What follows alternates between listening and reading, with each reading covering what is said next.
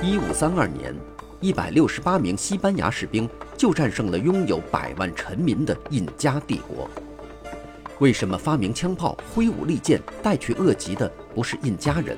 为什么世界上不同大陆的人类社会发展速度存在巨大差异？请收听浓缩一万三千年人类历史的普利策奖作品《枪炮、病菌与钢铁》。从自然地理和生态资源的独特角度解答人类文明滥觞的疑惑。各位好，欢迎收听这一期的《给小白白的有声书》，继续为您讲述普利策奖作品《枪炮、病菌与钢铁》第十二章蓝图和借用字母的第四部分：为什么文字在人类进化中出现的如此之晚？很少能有人会学会书写早期的文字，只有国王或寺庙雇佣的专职抄写员才掌握关于文字的知识。例如，没有任何迹象表明，除了宫廷官员中很少几个骨干分子外，在迈锡尼时代的希腊人中还有谁使用或了解 B 类线形文字。由于 B 类线形文字的各个抄写员可以根据他们留在保存下来的文件上的笔记区别开来，我们可以说，克诺索斯和派洛斯宫殿保存下来的用 B 类线形文字抄写的文件，分别出自仅仅七十五个和四十个抄写员之手。对这些简略、笨拙、不明确的早期文字的使用，同他们的使用者的人数一样，都受到了限制。任何人如果希望去发现公元前三千年苏美尔人的思想和感情，那注定是要失望的。最早的苏美尔文文本只是宫廷和寺庙官员所记的一些毫无感情的账目。在已知最早的苏鲁克城苏美尔档案中，大约百分之九十的刻写板上都是神职人员记下的采购货物、工人配给和农产品分配等等事项。只是到了后来，随着苏美尔人从语标文字逐步过渡到语音文字，他们才开始写作记叙体散文，如宣传资料和神话。迈锡尼时代的希腊人甚至没有达到写作宣传资料和神话的阶段。在克诺索斯宫殿出土的全部 B 类线形文字刻写板中，有三分之一是关于绵羊和羊毛的账目。而在派洛斯宫殿发现的极大部分文字记录的都是亚麻，B 类线形文字本来就不明确，所以始终只用来在宫廷中记账。由于有上下文和选词限制的关系，解读起来是很清楚的。关于这种文字用于文学创作，则无迹可寻。《伊利亚特》和《奥德赛》是不识字的行吟诗人为不识字的听众创作而传播开来的。直到几百年后，才随着希腊字母的发展见诸文字。同样的使用限制也是早期埃及、中美洲和中国文字的特点。早期的埃及象形文字记录了宗教和国家的宣传材料以及官员们的账目。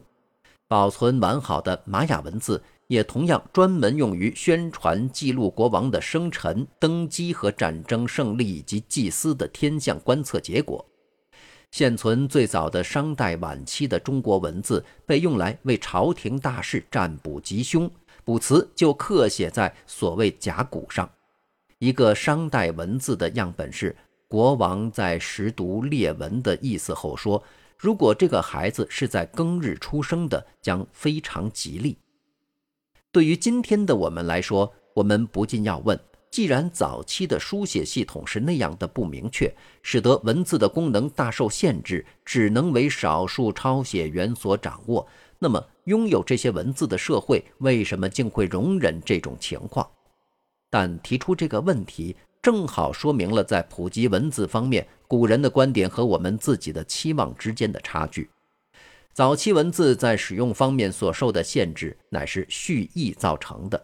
这种情况对发明不那么含糊的书写系统产生了实实在在的抑制作用。古代苏美尔的国王和祭司们希望文字由专职的抄写员用来记录应完税交纳的羊的头数，而不是由平民大众用来写诗和图谋不轨的。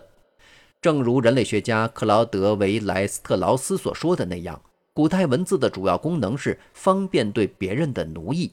非专职人员个人使用文字只是很久之后的事儿，因为那时书写系统变得比较简单，同时也富于表现力。例如，随着公元前一千两百年左右迈锡尼时代希腊文明的衰落，B 类线形文字不见了，希腊重新回到没有文字的时代。当文字在公元前八世纪终于又回到希腊时，这种新的希腊文字，它的使用者和它的用途已十分不同。这种文字不再是一种夹杂语标的含义不明的音节文字，而是一种借用腓尼基人的辅音字母，再加上希腊人自己发明的元音而得到改进的字母文字。希腊的字母文字代替了那些只有抄写员看得懂、只在宫中阅读的记录绵羊头数的账目。从问世那一刻起，就成了可以在私人家中阅读的诗歌和幽默的传播媒介。例如。希腊字母文字最早保存下来的例子是刻在大约公元前七百四十年的一只雅典酒罐上的一行宣布跳舞比赛的诗句：“舞姿最曼妙者将奖以此瓶。”第二个例子是刻在一只酒杯上的六步韵诗句：“我是内斯特的酒杯，盛满了玉液琼浆，谁只要飞快地喝上一口。”头戴花冠的阿弗洛狄特会使他的爱欲在心中激荡。现存最早的伊特鲁里亚和罗马字母的例子，也是酒杯和酒罐上的铭文。只是到了后来，字母的这种容易掌握的个人交际媒介，才被用于公众或官方目的。因此。字母文字使用的发展顺序同较早的语标文字和音节文字使用的发展顺序正好颠倒过来。早期文字在使用和使用者方面的限制表明，为什么文字在人类进化中出现的如此之晚。所有可能的对文字的独立发明和所有早期的对这些发明出来的书写系统的采用。都涉及社会等级分明、具有复杂而集中统一的政治机构的社会。这种社会与粮食生产的必然联系，我们将在下一章中探讨。早期的文字是为这些政治机构的需要服务的，而使用文字的人是由生产粮食的农民所种植的多余粮食养活的专职官员。狩猎采集社会没有发明出文字，甚至也没有采用过任何文字。因为他们既没有需要使用早期文字的机构，也没有生产为养活文字专家所必须的剩余粮食的社会机制和农业机制。因此，粮食生产和采用粮食后几千年的社会进化，对于文字的演进，同对于引起人类流行疾病的病菌的演化是同样必不可少的。文字只在新月沃地、墨西哥、中国独立出现，完全是因为这几个地方是粮食生产在他们各自的半球范围内出现的最早地区。一旦文字在这几个社会发明出来，它接着就通过贸易、征服和宗教向具有同样经济结构和政治组织的社会传播。虽然粮食生产就是这样的成为文字演变或早期文字采用的必要条件。但还不是充分条件。在本章文字开始时，我们曾经提到，有些粮食生产的社会虽然已有复杂的政治组织，但在现代之前未能够发明或借用文字。我们现代人习惯于把文字看作是一个复杂社会必不可少的东西，所以这些例子一开始就使我们感到迷惑不解。这些例子还包括。到公元一五二零年止的世界上最大帝国之一——南美的印加帝国。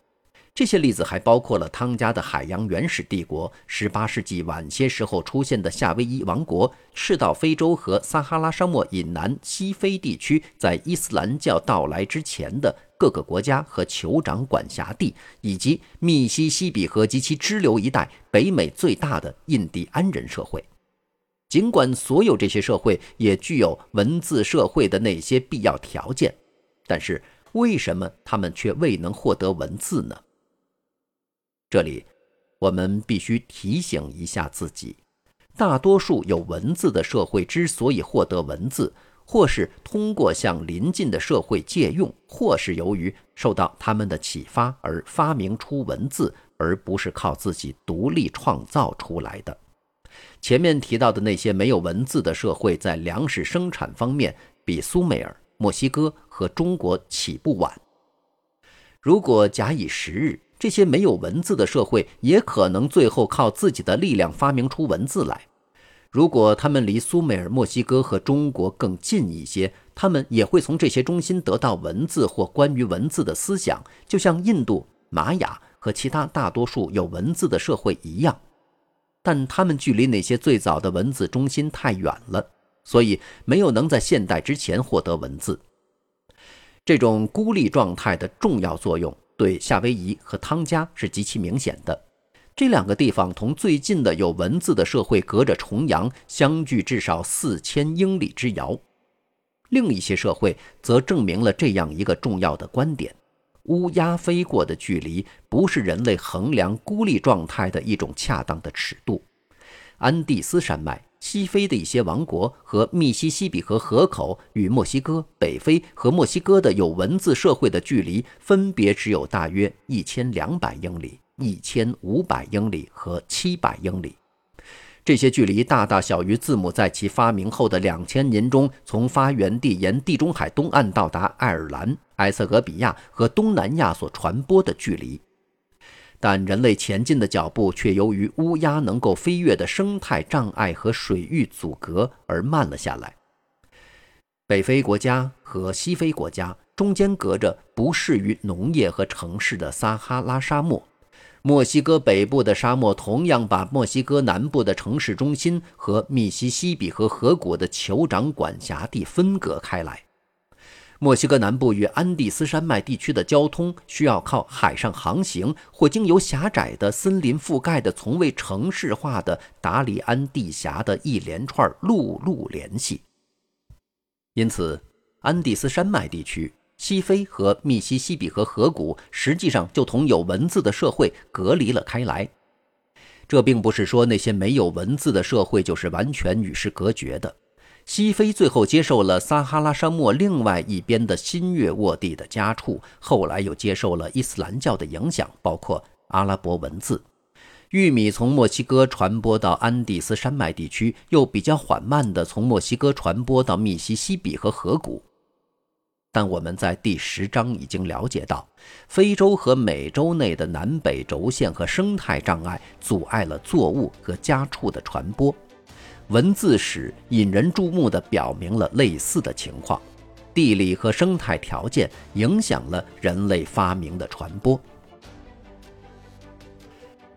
好，感谢您收听这一期的节目。在下期节目当中，将会继续为您讲述枪炮、病菌与钢铁的第十三章“需要之母”。这里是给小白白的有声书，下期节目我们再见。